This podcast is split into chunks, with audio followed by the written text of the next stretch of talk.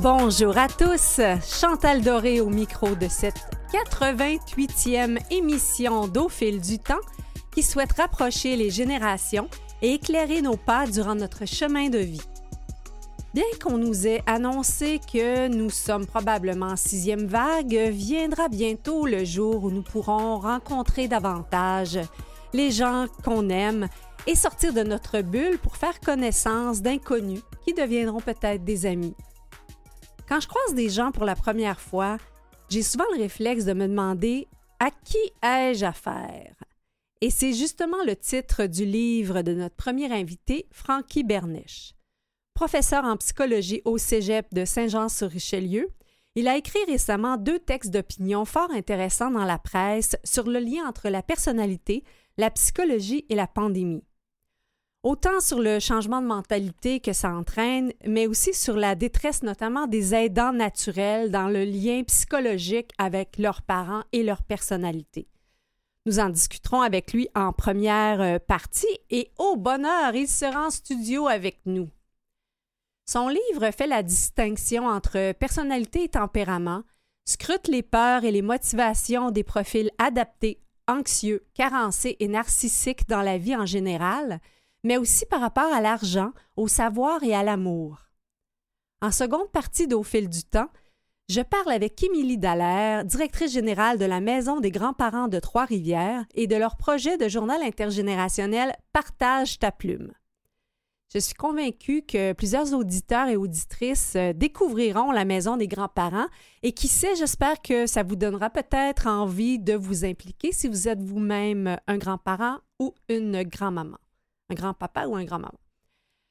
Parce que euh, malgré ce qu'en dit le titre de la prochaine chanson, Besoin de personne, oui, nous avons besoin les uns des autres.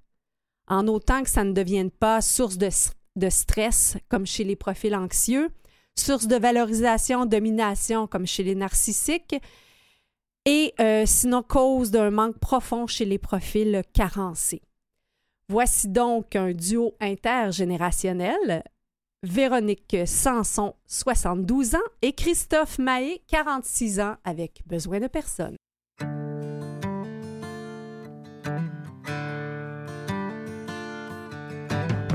Je n'ai besoin de personne pour le rencontrer un jour, ni qu'on me raisonne pour m'aider à voir l'amour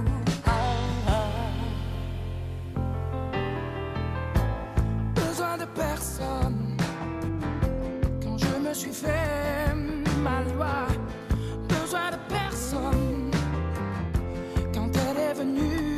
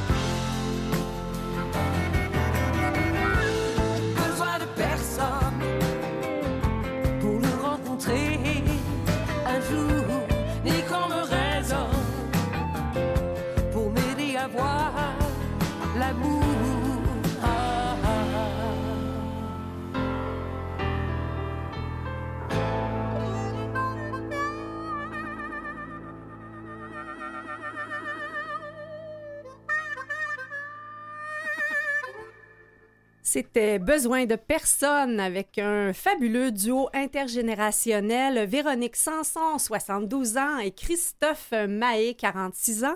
Christophe Mahé, qu'on connaît beaucoup pour la chanson euh, Il est où le bonheur? Et euh, je dirais qu'une personnalité euh, adaptée ou encore une personnalité qui choisit avec le temps de travailler sur les aspects qui peut-être amènent certains enjeux, nous amènent peut-être plus vers le bonheur. Et nous avons le grand bonheur justement d'avoir notre invité en studio aujourd'hui. Francky Bernèche est professeur de psychologie au Cégep Saint-Jean-Richelieu et euh, donc c'est un plaisir pour moi de l'accueillir euh, aujourd'hui. Bonjour euh, Francky. Bonjour, Madame Doré. Merci de l'invitation. Oui, ben pour la petite histoire, on s'est croisés au bas des, ascenseurs, des ascenseurs. Donc, c'est le plaisir de faire de, j'allais dire, de la vraie radio euh, avec nos invités avec nous. Euh, ce qui m'a d'abord fasciné dans votre livre, c'est la description que vous faites de quatre grands types de profils euh, adaptés, anxieux, carencés, narcissiques. Et j'aimerais peut-être vous entendre justement quelles sont les motivations et les peurs de chacun de ces profils? Ben, écoutez, premièrement, c'est- une catégorisation. Il pourrait y en avoir d'autres, mais clairement, là, c'est euh, quatre catégories qui sont assez faciles à reconnaître. Et euh, évidemment, dans le profil euh, adapté, bon, il y, a- de la confiance, les gens n'ont pas de problème au niveau des relations sociales, euh, les gens sont généralement moins anxieux, leur perception elle est plus juste. Donc, tout ça, l'affectivité, la perception, c'est probablement les paramètres qui déterminent le plus les gens adaptés des gens moins adaptés.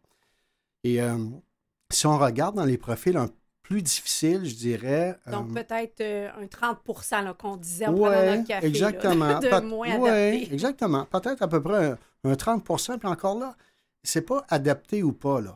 Il y, a- il y a des gradients là-dedans. Je peux être un peu adapté, moins adapté. Donc, euh, donc essentiellement, ce que ça veut dire, c'est que, ben, écoutez, il y a ce qu'on remarque, le profil anxieux. Donc, le profil anxieux, évidemment, c'est quelqu'un qui craint, qui a peur, qui a une méfiance. Euh, Parfois, ça peut être une méfiance envahissante, Mm. mais ça peut être aussi juste une méfiance générale. Tu sais, quelqu'un qui.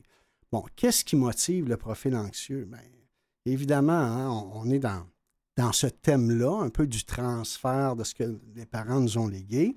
Nos parents peuvent nous, lé- nous léguer de très belles choses, mais ils peuvent Mm. nous léguer aussi des difficultés. Donc, dans le cas du profil anxieux, on est un peu plus dans euh, un profil où les enfants ont vécu beaucoup de stress, beaucoup de peur. Euh, et ça peut aller loin, là, de la peur. Et il en ne faut pas grand-chose pour apeurer un enfant. Mm. Hein, on a souvent l'idée d'un abus euh, physique. Mm. Oh, attention, là. Euh, un ton de voix très fort, quelque- être témoin de violence conjugale, c'est Mhm. majeur, ça. 70% des enfants témoins de violence conjugale ont des séquelles là, presque post-traumatiques, je vous dirais. Mhm. Insomnie, maux de ventre, diarrhée, etc. Donc, c'est très physique avoir peur. Donc, le profil anxieux vient un petit peu de cette, euh, je, sais, je vous dirais, de, cette expé- de ces Oui. expériences-là. L'empreinte qui a été laissée. euh, Une empreinte qui a été laissée, une peur, probablement une peur de.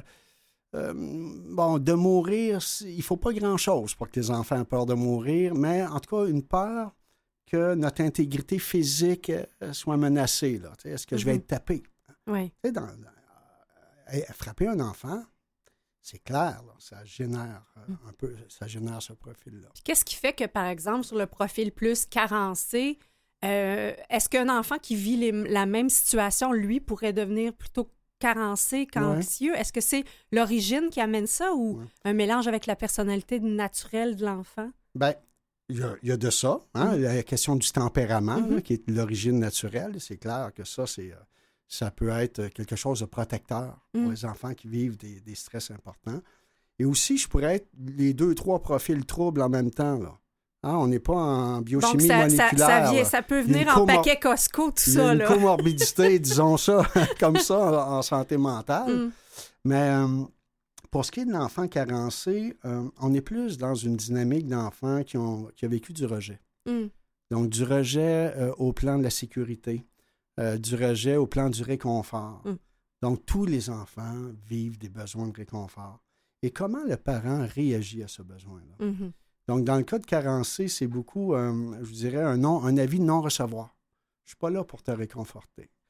Moi, je me souviens de, de témoignages où, euh, où la personne me disait quand elle était petite, elle avait peur, elle était dans sa chambre, et ce que la mère faisait, ça aurait pu être le père, là, Mhm. euh, elle entrait et elle fermait la porte. Point final. Pas de contact physique, pas de, pas de réconfort. Donc, c'est sûr, les carencés, on est dans une peur de l'abandon, dans Mhm. une peur du rejet. L'anxieux, on est plus dans une peur euh, du sévice, dans une peur d'être, hum, je vous dirais, frappé ou être, euh, en tout cas, affecté là, physiquement. Puis le narcissique, comment Ben, le, narciss- le narcissique, euh, on est généralement là, plus dans une peur de l'humiliation. Mhm. Donc, j'ai peur qu'on me dénigre. Mhm. J'ai peur que, que les propos là, des gens me rendent plus inférieur encore. Et dans l'expérience du narcissique, de l'enfant narcissique, on a souvent ça. Euh, une famille qui n'est pas, récon- qui est pas réconfortante, mais qui n'est pas non plus valorisante Mhm.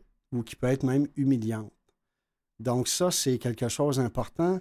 Et, euh, et- et- et- en fin de compte, les enfants qui vivent dans ce milieu-là, rendus en- adultes, souvent vont développer ce qu'on appelle une rage, une rage Mm. narcissique. Tu sais, c'est pas tant un enfant qui va dire « OK, j'ai pas de valeur, donc je vais me recroqueviller sur moi-même en boule et je vais devenir dépressif ». Ça explose. Ça l'explose. Ouais. C'est, c'est, euh, c'est une rage. Mm. C'est une colère. C'est surtout ça, la colère. Et la rage narcissique fait en sorte que euh, l'enfant, va, devenu adulte, va se protéger contre Mm. toute humiliation. Donc, va développer ce qu'on appelle un sens grandiose de son importance. Mhm. Donc, ça, le narcissisme, comme trouble de personnalité, c'est celui-là qui est le plus clair, que Mhm. je me mets une carapace pour ne plus être atteint Ouais. et plus personne ne va toucher à ma valeur par, parce que je vais montrer que j'ai plus de valeur que tout le monde. J'ai trouvé ça une, une allégorie que vous faites avec le feu qui Oui. brûle, que, que j'ai trouvé euh, vraiment intéressante, où vous dites une, une personne, entre parenthèses, adaptée, j'imagine, va se reculer pour contempler le feu plus loin, alors que d'autres restent là, mais développent plus de carapace. Oui. Ça m'apparaissait comme un paradoxe, mais en, en vous lisant, j'ai compris. Hum? Pouvez-vous nous, nous résumer le... Oh, L'allégorie? euh, en, en une minute, peut-être pas. Mais en fin de compte, c'est- il y a- un lien très intéressant, puis ça donne un sens à plein de choses qu'on observe par la suite. Il faut se dire que à la base, un enfant ne peut pas se permettre de ne pas aimer son parent Hum, ou de détester son parent. C'est sa survie. Ben oui, Mm. parce qu'un enfant sans parent, c'est rien. C'est ce qui montre qu'il y a beaucoup d'enfants qui deviennent parentalisés. Mhm. Donc, ils vont prendre en charge leurs parents pour maintenir leurs parents vivants, là, du moins psychologiquement. Alors, ça, c'est la base. Donc, on, Mm. on a beaucoup de difficultés à reconnaître les limites de nos parents, à Mm. reconnaître les, les- je dirais, les, les défauts de nos parents, même, et, et surtout lorsqu'ils ont été euh, intenses, là, humiliation, abus, etc. Mais, en quelque part, il y a aussi toute la pression culturelle. hein.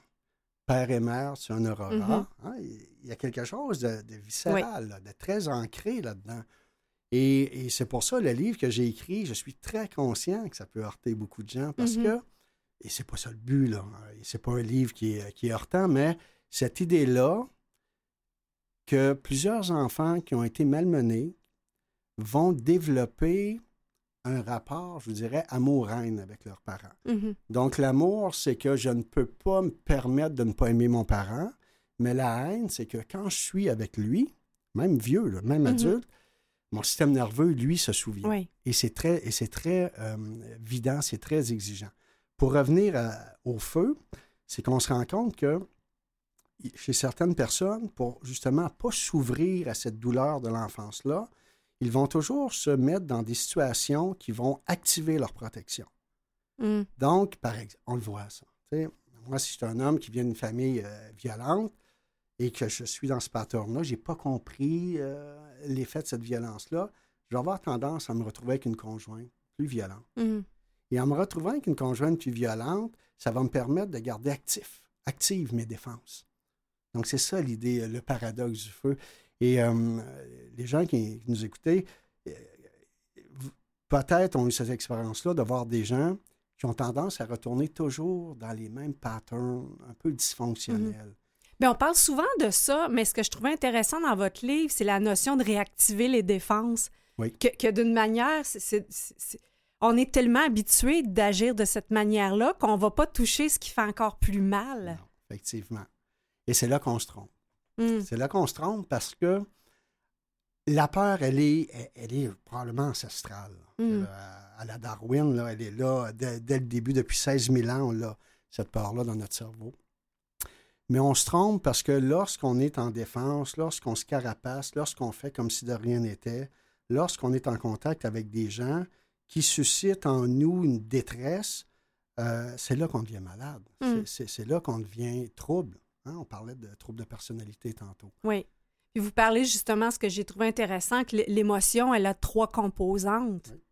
Euh, donc, c'est neurologique, expressive, subjective. Oui. Donc, dans neurologique, c'est donc ça fait place justement à tous les, les, euh, les ressentis. euh, Les réactions neurologiques du système nerveux, les réactions des hormones aussi, système endocrinien. mhm.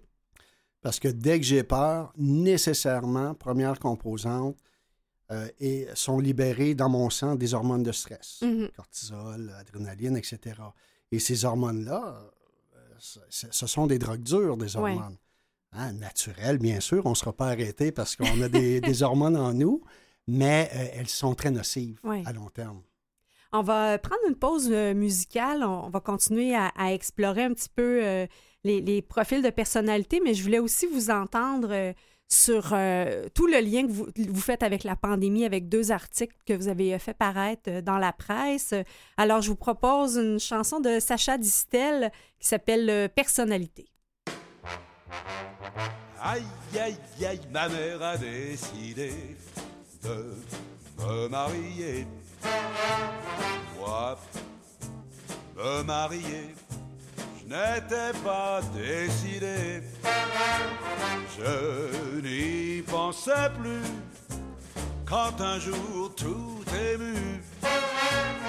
Elle me dit j'ai trouvé dans le journal le parti idéal. Elle a le de Juliette Grégo, la de Brigitte Bardot, les Mylène de Mongeau, le d'Annie Girardot, la de Greta Garbo, les Marilyn Monroe, du charme de l'esprit, de l'élégance et surtout, et surtout, elle est toute innocence.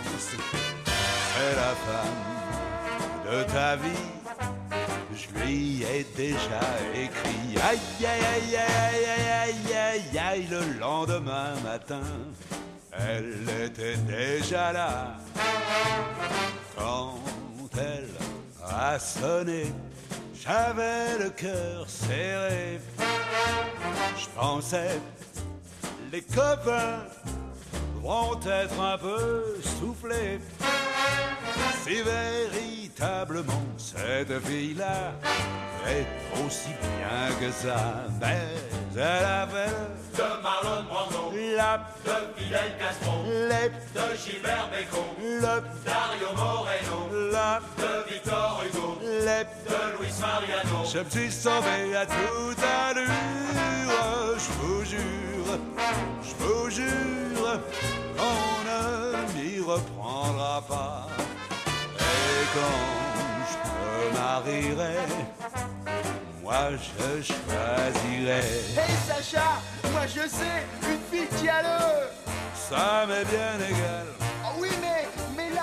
oh je m'en fiche pas mal. Oh, mais enfin allez Complètement égal, mêlant son cœur tant de tendresse pour aimer, être aimé et vivre près de moi. Le bonheur ici-bas n'est pas du cinéma.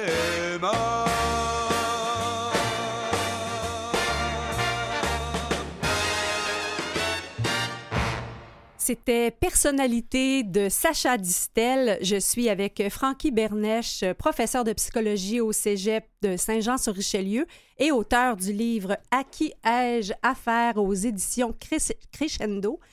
Et c'est notre invité qui a deviné, euh, en fait, qui a résolu une énigme que j'avais toute la semaine. Mais de quelle pub s'agit-il? En fait, c'est- j'ai des... c'est Cheese Whiz. C'est terrible. Ça a réactivé vos souvenirs Oui. euh, inconscients. Exactement. Je peux pas dire que Cheese Whiz entraîne des souvenirs vraiment glorieux. Ouais. Pas des souvenirs gastronomiques nécessairement. Euh, Euh, je voudrais revenir, Francky, sur quelque chose que vous avez parlé un petit peu comment euh, l'enfant qui, on lui a appris que de ne pas déshonorer ses parents, mais qui en même temps n'a peut-être pas eu une relation facile, peut-être pendant un certain temps de la vie, il a pris ses distances, mais là, au moment où il doit jouer un rôle de proche aidant, euh, j'imagine que là, tout ça se réactive en lui. Ben, effectivement. Et c'est le, c'est le lot euh, des adultes d'âge mûr qu'on appelle, hein, autour de la quarantaine, cinquantaine, où on commence à avoir ce rôle-là. Et aussi, on ne veut pas être sexiste, mais le lot de plusieurs femmes. Oui, C'est très bien de le mentionner. Oui, oui, c'est très Oui. féminin. C'est bon, les hommes sont moins proches aidants et c'est pas parce qu'on leur interdit. Le, le côté euh, empathique, prise en charge euh, est beaucoup plus féminin. Donc effectivement, euh, euh, c'est un rôle que tout le monde va avoir à jouer généralement avec le vieillissement de la population et c'est pas facile. Hmm. C'est pas facile, je dirais, même lorsqu'on a une belle relation avec nos parents. Hmm. Parce que aider un parent, C'est inverser un peu le... le- entre autres, mais aussi plus vous avez un lien affectif, d'attachement envers quelqu'un, plus ce que cette personne-là vit, ressent, vous la ressentez vous-même. Hmm. C'est une forme d'empathie, Oui. une, une empathie forte. Et d'ailleurs, c'est pour ça que, d'un point de vue déontologique, un psychologue ne peut pas prendre en charge un parent. Ou un Mhm. travailleur social ne peut pas prendre en charge un parent parce qu'on est trop proche. Oui. On va faire des erreurs. On est trop euh, impliqué émotivement. Donc, c'est pas facile de- d'aider un parent euh, qui est souffrant lorsqu'on a une belle relation, mais comment encore moins facile d'en aider un avec qui la relation a été trouble, la relation a été Mm. difficile. Tu avais même écrit un article, une opinion dans la presse qui parle de, de la détresse des, des proches aidants, Oui. particulièrement quand la relation n'a pas euh, été euh, facile. là. Euh, est-ce que est-ce que c'est pas justement un déclic de dire euh, c'est peut-être le temps de, de faire le ménage là, puis de faire la paix? Tout à fait. Mm. En fin de compte, toutes les tensions qu'on a, toutes les crises qu'on vit, ce sont des, des- des cadeaux mal emballés. hein. Mhm. ou des opportunités de changement, toujours. Et il faut saisir cette occasion-là. Tu sais, voir, on parlait tantôt des types de personnalités. Voir, moi, euh, quand je m'éveille un peu au présent, là, quelle est ma teinte? On a tous une petite teinte, là. Mhm. Hein, on peut être très adapté dans la vie, mais on a une petite couleur euh, anxieuse, une petite couleur carencée, une petite couleur un petit peu plus narcissique, sans être trouble. Mais donc, il faut beaucoup s'éveiller à comment on est, nous, quel genre de mécanisme qu'on utilise, de mécanisme de défense. Et, et ça, c'est important de le reconnaître si on veut s'en dégager, en fin Ouais. de compte. Et euh, ben, c'est ça, je, je- je- je lisais une de- des phrases qui dit pour sortir de nos blessures, il faut accepter de se laisser toucher. Ouais. Donc, c'est euh, une autre phrase que, que, que je, je lis. Ne pas être conscient de nos motivations profondes, c'est rouler à 120 km dans une route de campagne avec les phares éteints. Tout à fait. Vous êtes très bon dans les images. Bonne chance hein, pour la courbe qui s'en vient. Ouais. Évidemment. Évidemment. On a l'impression que les gens, oui, peuvent fonctionner euh, au plan professionnel, au- euh, avec, je dirais, avec des écueils là, avec- au niveau de l'enfance, mais ils ne seront pas à leur plein potentiel. Mm, C'est ça qui est triste un peu. ouais. C'est qu'on peut fonctionner, euh, mais en, en boitant, en boitant un peu. Et à un moment donné, quand on arrive à faire la paix, à faire le ménage, à être conscient de ce qu'on a vécu, c'est là qu'on s'en libère. Mm. C'est pas, pas, ça peut faire peur, mais c'est la, la façon de s'en libérer. Et une fois qu'on s'en libère, on voit qu'il y a plein de nouveaux potentiels qui arrivent en nous. Mm. Je me souviens d'un cas où la personne disait, depuis là, que j'ai- travaillé mon, ce que j'ai vécu en enfance, j'ai plein de mémoires qui apparaît. Avant, je me Mhm. souvenais d'aucun nom. Et là, tout apparaît de façon fluide. Ah, Donc, c'est comme, comme, si- comme une connexion neuronale qui débloque? Exactement, parce que ce qu'on porte comme, je dirais, conflit non résolu met beaucoup de pression sur notre système nerveux. Hmm. C'est comme si on était dans un grand vase, un réceptacle, là, encapsulé de façon euh, euh, très, très euh, serrée. Et quand on commence à faire de la place là-dedans, quand on commence à prendre conscience, on commence à libérer toutes ces tensions-là, euh, il y a beaucoup de choses qui se mettent en place euh, au niveau des processus mentaux, au niveau des, des, euh, de l'éveil, au niveau des capacités, au niveau des sens, des sentiments. Si vous saviez à quel point les traumatismes qu'on a vécus vont avoir un impact sur euh, le fait de geler nos, nos émotions. Euh, la majorité des enfants traumatisés ont des blocages émotifs. Oui. Ils ne ressentent plus la peur, ils ne ressentent plus, surtout les émotions positives. Mhm. Ils ne ressentent plus la joie. L'amour, c'est très difficile. Très difficile à ressentir euh, qu'on est aimé lorsqu'on vit dans, sous, sous une pression là, forte de notre enfant. Vous parlez justement euh, de la notion de déni ou des fois qu'on va dire, bon, ben, c'était comme ça à cette époque, Hmm. mais que pourtant, il y a eu des, des parents qui, qui ont été des, des parents tout à fait adéquats, peu importe les époques. Ben oui. Mm. Probablement même au Moyen Âge, là, même si on n'était pas là. Euh, ben ça, ça va un peu dans cette perspective-là de père et mère, tu en auras. Mhm. On a de la difficulté à accepter que nos parents aient pu être incompétents. Euh, mais il ne faut pas oublier que si on a eu des parents incompétents, c'est qu'eux-mêmes en ont eu aussi. Absolument. C'est ça la chaîne de la, de la transmission euh, Je dirais, ça intergénérationnelle. serait. Il ne faut pas avoir la vision qu'un parent incompétent ou qui fait du mal à son enfant a un objectif sadique. Mhm. On n'est pas dans cette dynamique-là. On est vraiment dans un objectif d'incompétence, dans un, un objectif, même les gens n'aiment pas ça, mais souvent de victimisation, de victime. Mm. C'est rare qu'un abuseur n'est pas une victime. Et là, je ne veux pas déculpabiliser l'abus du tout là. Il y a fait. la loi, il, fait- il est responsable. Oui, oui. Hein, il est responsable. Absolument. Il ne faut pas l'oublier. Mais il a été aussi victime. Et et là, là, ici, on est dans une approche humaniste. Oui. Et on est pas mal dans les vraies affaires. Mais la responsabilité lui incombe quand Absolument. même. Oui. Juste le fait de, voir que nos parents euh, ont, ont eu toutes ces carences-là aussi, ben, des fois, ça permet de faire une certaine paix. Exact. Je vais suggérer à nos auditeurs de lire, euh, de lire votre livre parce qu'il est vraiment rempli de plein de bons sujets et peut-être aurons-nous le plaisir de vous recevoir à nouveau. Merci et euh, après la pause, on discute de la maison des grands-parents. Merci Francky Bernèche. Merci beaucoup. Au revoir. Au revoir.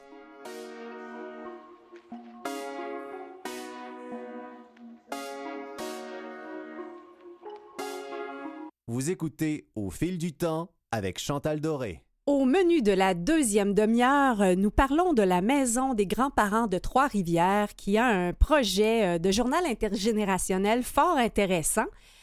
Et je vous euh, invite bien entendu à découvrir tous nos autres sujets intergénérationnels sur le site canalem.vuesetvoix.com. Également, nous sommes présents sur les plateformes de balado-diffusion Apple Balado, Google Podcast et Spotify. Je vous invite euh, notamment à, faire le tour des différentes autres 87e émissions que nous avons déjà publiées en ligne. Il y en a une, entre autres, si vous aimez le sujet des personnalités qui a été faite avec euh, Guillaume euh, Dulude, où euh, je me suis amusée un peu à découvrir sa propre personnalité basée sur ce qu'il a appris de ses parents. Et pour euh, approfondir le sujet des grands-mères, nous avions également euh, reçu la maman de Marc Labrèche, Michel Labrèche-Larouche. Alors, on vous donne rendez-vous en ligne pour découvrir euh, toutes nos autres émissions. Et pour introduire le sujet de la maison des grands-parents, allons-y avec un artiste que nous n'avons jamais fait jouer à Canalem, mais vraiment écouter les paroles, c'est vraiment de circonstance. Allons-y avec Caillouche, grand-père Joe.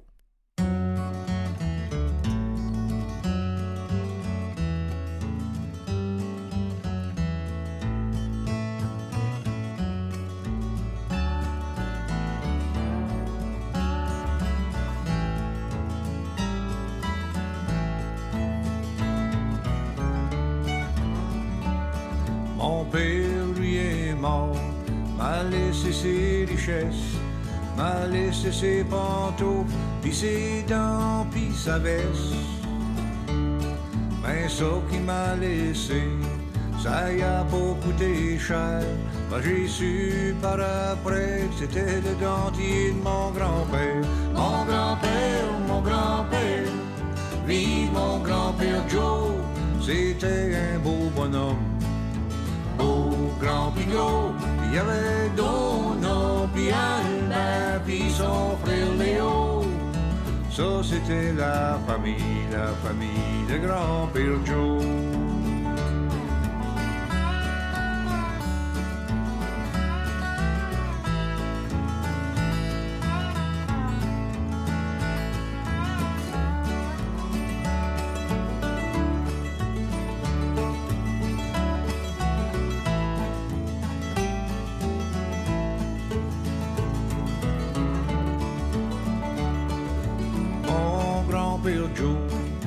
c'était un beau bonhomme. Il assommait un bœuf avec son poing pour le fun. Il était faux comme un ours, il courait comme un joual. Mais il a jamais travaillé parce qu'il disait que ça y faisait mal. Mon grand-père, mon grand-père, vive mon grand-père Joe, c'était un beau bonhomme. Beau grand pis gros, il y avait Donna pis Albert pis son frère Léo. Ça c'était la famille, la famille de grand-père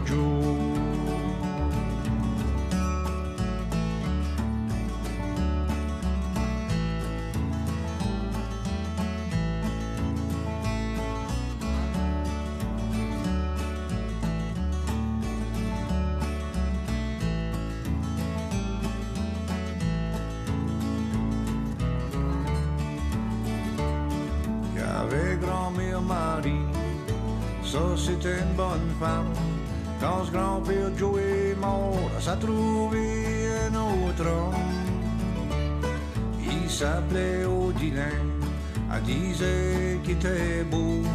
Pour moi, il remplacera jamais mon grand-père Joe.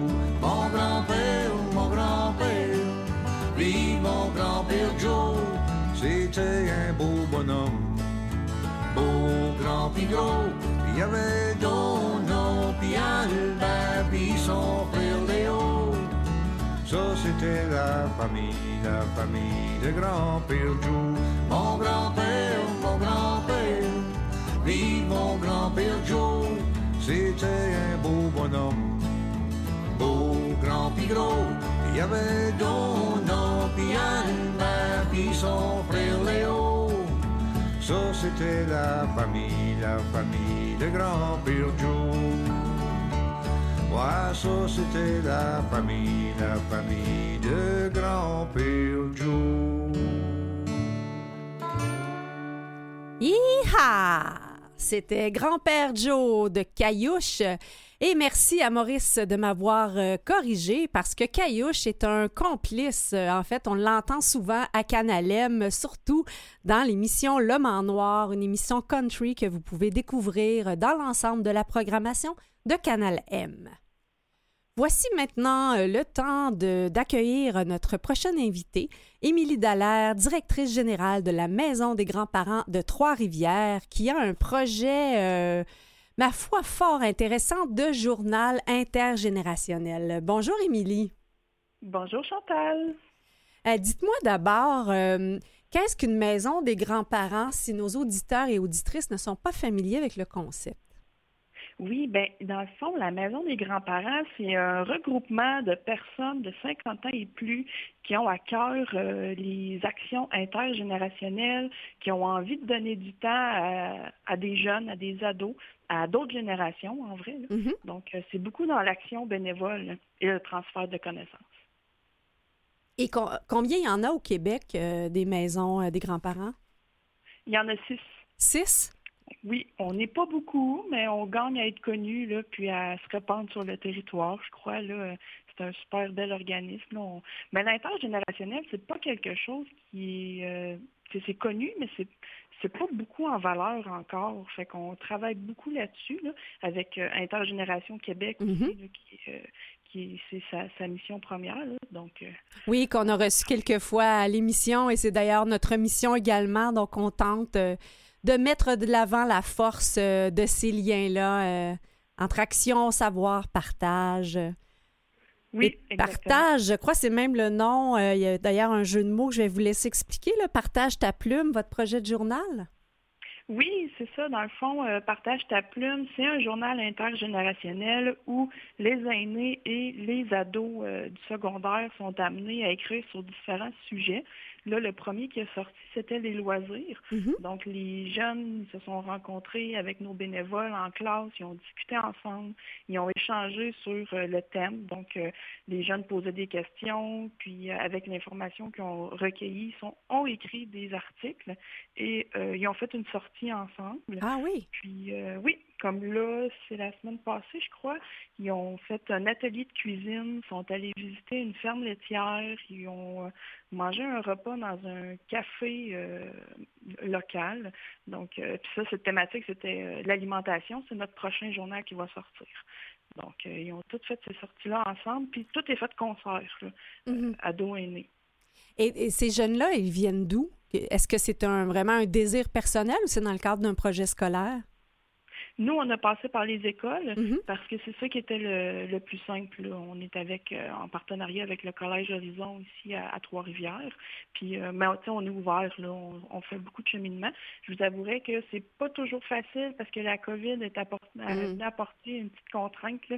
C'était plus difficile de rentrer dans les écoles, là, mais dès qu'on est là, là, les- autant les enseignants que les élèves, là, ils sont vraiment allumés par le projet, même qu'ils veulent faire tous nos journaux. Mais on essaie de, de varier un peu pour donner la chance à tout le monde. là. Mais, euh, Ah, il y en a qui veulent être des rédacteurs euh, permanents, là. ah oui, ah oui, ils ont vraiment pogné la piqûre, comme on dit. Mhm. Ouais. Donc, euh, le petit jeu de mots dont je parlais, c'est bien sûr partage, donc avec âge dedans, là, un petit. d'amener la notion de partage et d'âge. Et, et donc, là, c'est ça, moi, j'ai lu le- la première édition sur les loisirs. Et ce que vous me dites, si un adolescent de 12-13 ans raconte l'épopée de la télévision, la naissance de la télévision, ces données-là lui, lui viennent de l'aîné? Oui, ça a été un partage avec un aîné. Ils ont fait des recherches aussi là, Mhm. euh, avec Internet, là. mais euh, vraiment, là, la base, c'est vraiment sur un échange euh, euh, ado-aîné. Et euh, comment on, peut lire ce, journal-là? C'est papier, c'est euh, web, les deux? Les deux, ben nous, on en a des versions euh, papier ici. À Trois-Rivières, il y en a un petit peu partout aussi, là, dans les cafés. On a fait une distribution dans les résidences. Vous pouvez venir chez nous, là, à la Maison des grands-parents de Trois-Rivières. Sinon, par Internet, sur notre site Internet mgptr.ca, vous pouvez retrouver une copie du journal. Et donc, euh, vous dites que la première édition était sur les loisirs. J'ai envie de vous, vous, euh, entendre un peu parce qu'on l'a couvert un peu à cette émission au fil du temps. Euh, la musique au cours des décennies, notamment, c'était un des articles. De, quoi, de quoi on parlait dans cet article? Oui, ben écoutez, j'ai j'ai feuilleté, je l'ai lu, mais je je connais pas le contenu au complet de toutes les de tous les articles. là. On a on a beaucoup de, de projets. Là. Mhm. Mais c'est, j'imagine, de, de faire entendre la musique de, de ce, d'une autre génération à des plus jeunes et ils échangent euh, sur le sujet? Oui, oui, oui, c'est ça. Euh, vous dites qu'il y a eu un, un impact pendant la, la pandémie. De quelle manière avez-vous réussi à maintenir vos activités peut-être euh, plus en ligne? Comment vous avez réussi à adapter vos activités?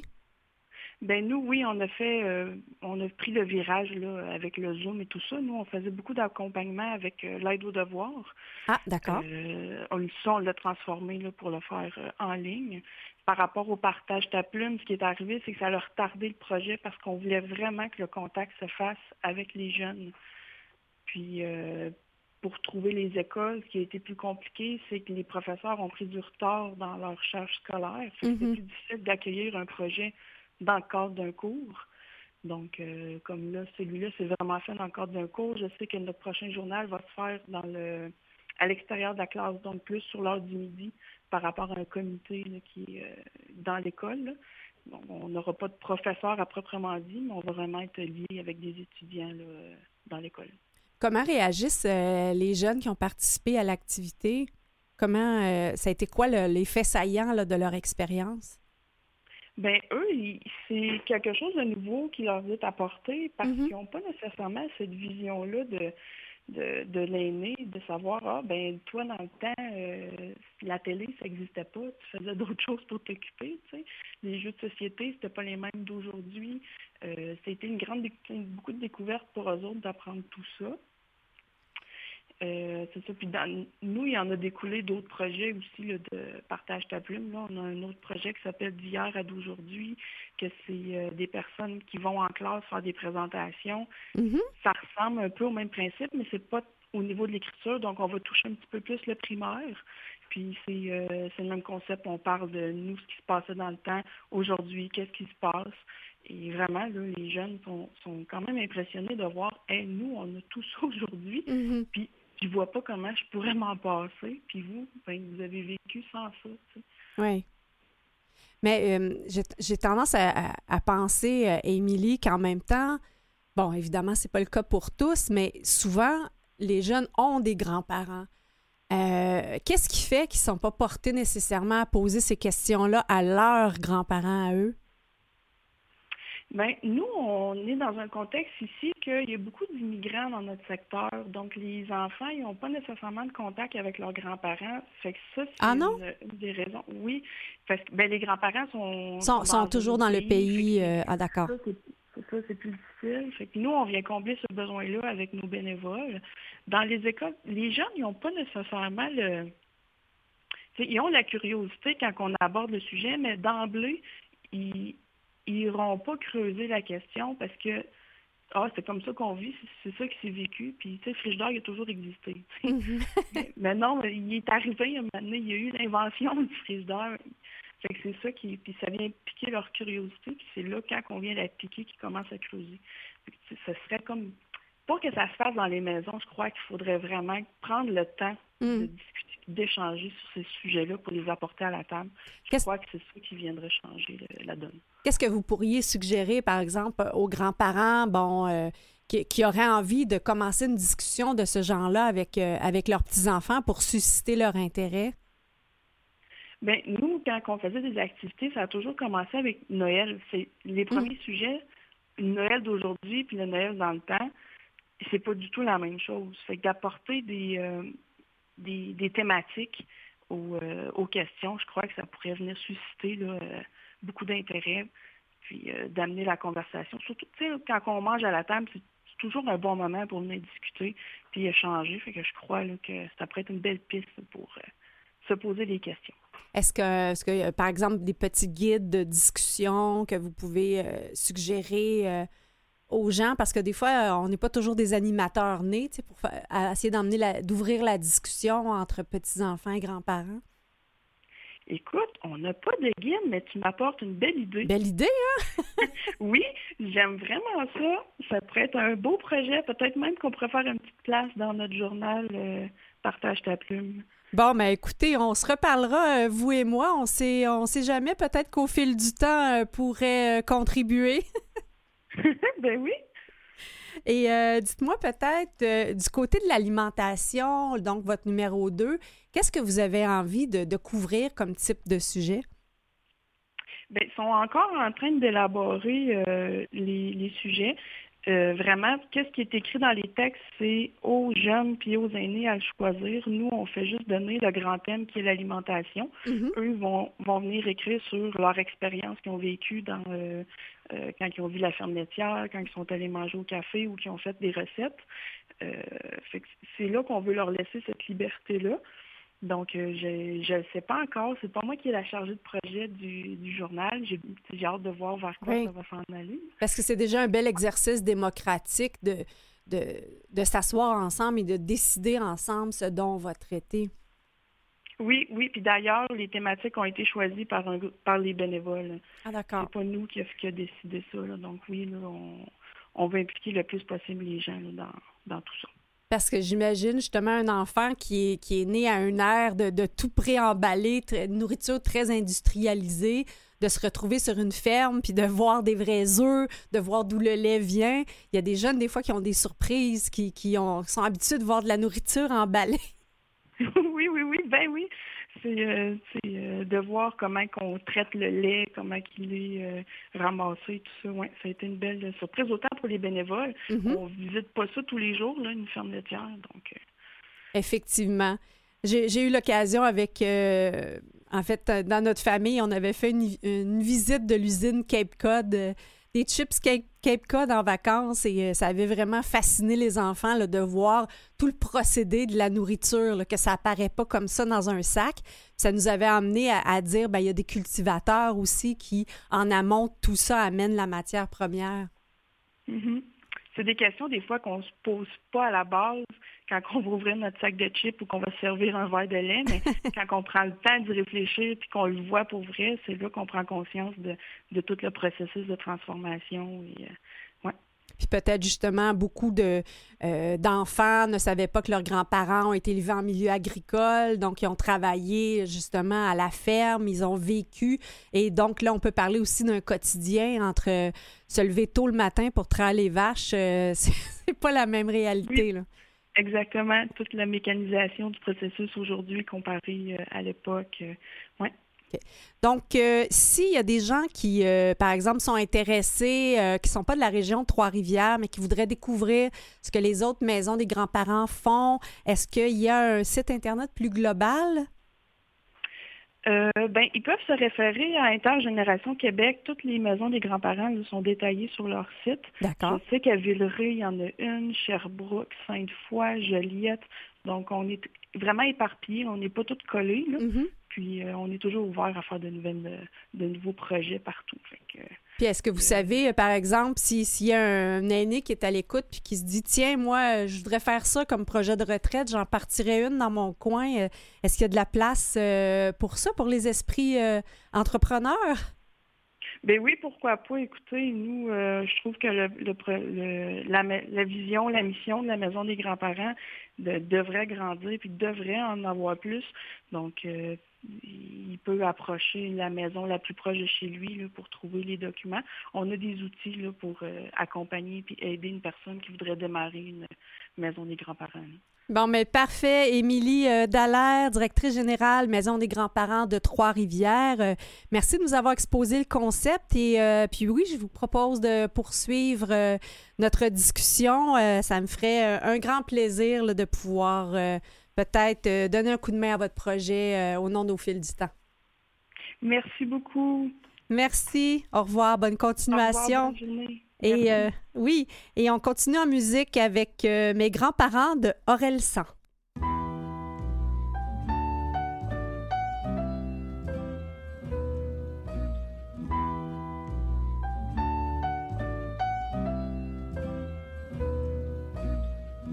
Des fois, ma grand-mère sort un rôti de son sac à main.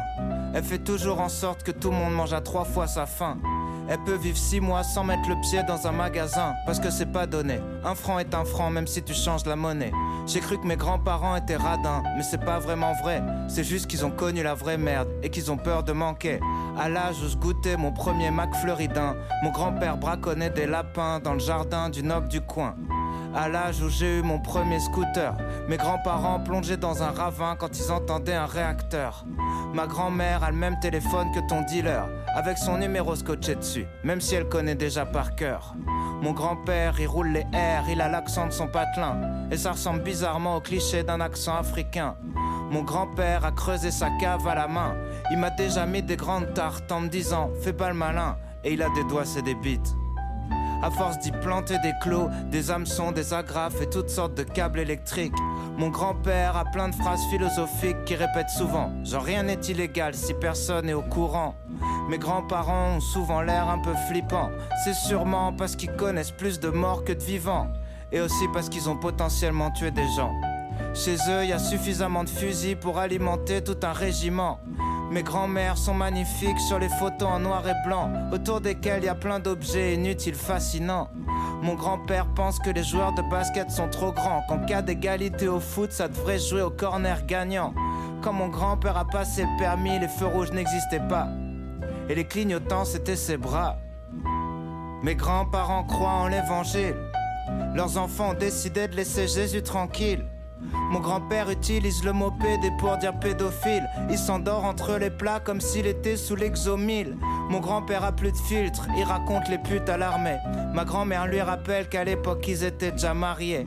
Mes grands-parents ont le disque dur qui commence à ramer. On fera passer les histoires, laisse rap à la mémoire s'effacer. J'ai suivi beaucoup de chemins. J'ai ouvert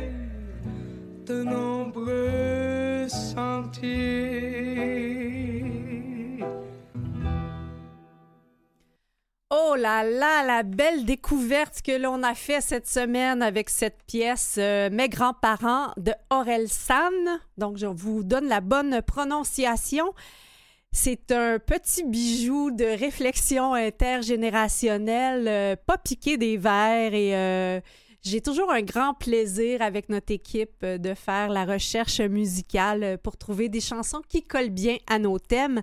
Alors, c'est clair que je vais réécouter attentivement les paroles de cette chanson. Puisque nous parlons des grands-parents et que c'est le temps des sucres, j'ai envie de vous partager cet article dont le titre est Ne trempez plus les grands-papas dans le sirop. C'est un savoureux texte paru dans la presse le 12 mars dernier, signé par l'incroyable Boucard Diouf, que l'on aimerait tant avoir à l'émission. Alors, si jamais vous le connaissez, parlez-lui de nous. euh, Boucard, il nous invite à écouter davantage nos grands-parents, euh, notamment sur la culture francophone qui, euh, comme le dit-il si bien, qui risque de manquer de sève et peut-être même carburer au sirop de poteau. Il espère qu'avec la pandémie passée, nous pourrons reprendre les contacts et je le cite Quand on aime quelqu'un, vaut mieux piéter pour aller le visiter que de lui téléphoner. Piéter étant une particularité lexicale de la francophonie africaine et qui signifie marcher. Au Gabon, piéter avec quelqu'un, c'est faire un bout de chemin avec euh, lui ou elle. Boucard nous parle également d'une coutume malienne qui est de demander trois fois la route avant de partir. Donc, la première fois, on, se fait répondre de rester pour célébrer cette soirée parce que la soirée est encore jeune. L'étranger s'assoit alors quelques minutes et continue de discuter jusqu'à sa deuxième demande de route qui lui sera alors refusée. Des dizaines de minutes peuvent s'écouler ainsi avant qu'il déclame sa troisième et dernière demande de route, et c'est là que son hôte décide de le libérer en lui expliquant que la route est à lui avant de lui souhaiter bon retour. C'est une lente et progressive façon de partir qui est un prétexte pour profiter du temps passé avec les gens qui nous sont ainsi très précieux. Alors cet article, c'est dans la presse, allez le trouver en ligne le 12 mars dernier. Un grand, grand, grand euh, plaisir de lire euh, euh, Diouf. vous savez, je disais, on aime beaucoup faire des recherches musicales au fil du temps. Vous connaissez euh, peut-être euh, Jean-Michel Blais. Si vous ne le connaissez pas, c'est un grand plaisir de vous le faire euh, connaître. La pièce que nous entendrons s'appelle Passe-pied. Elle est inspirée par une danse traditionnelle prisée en Bretagne ainsi que par le souffle libérateur de Claude Debussy.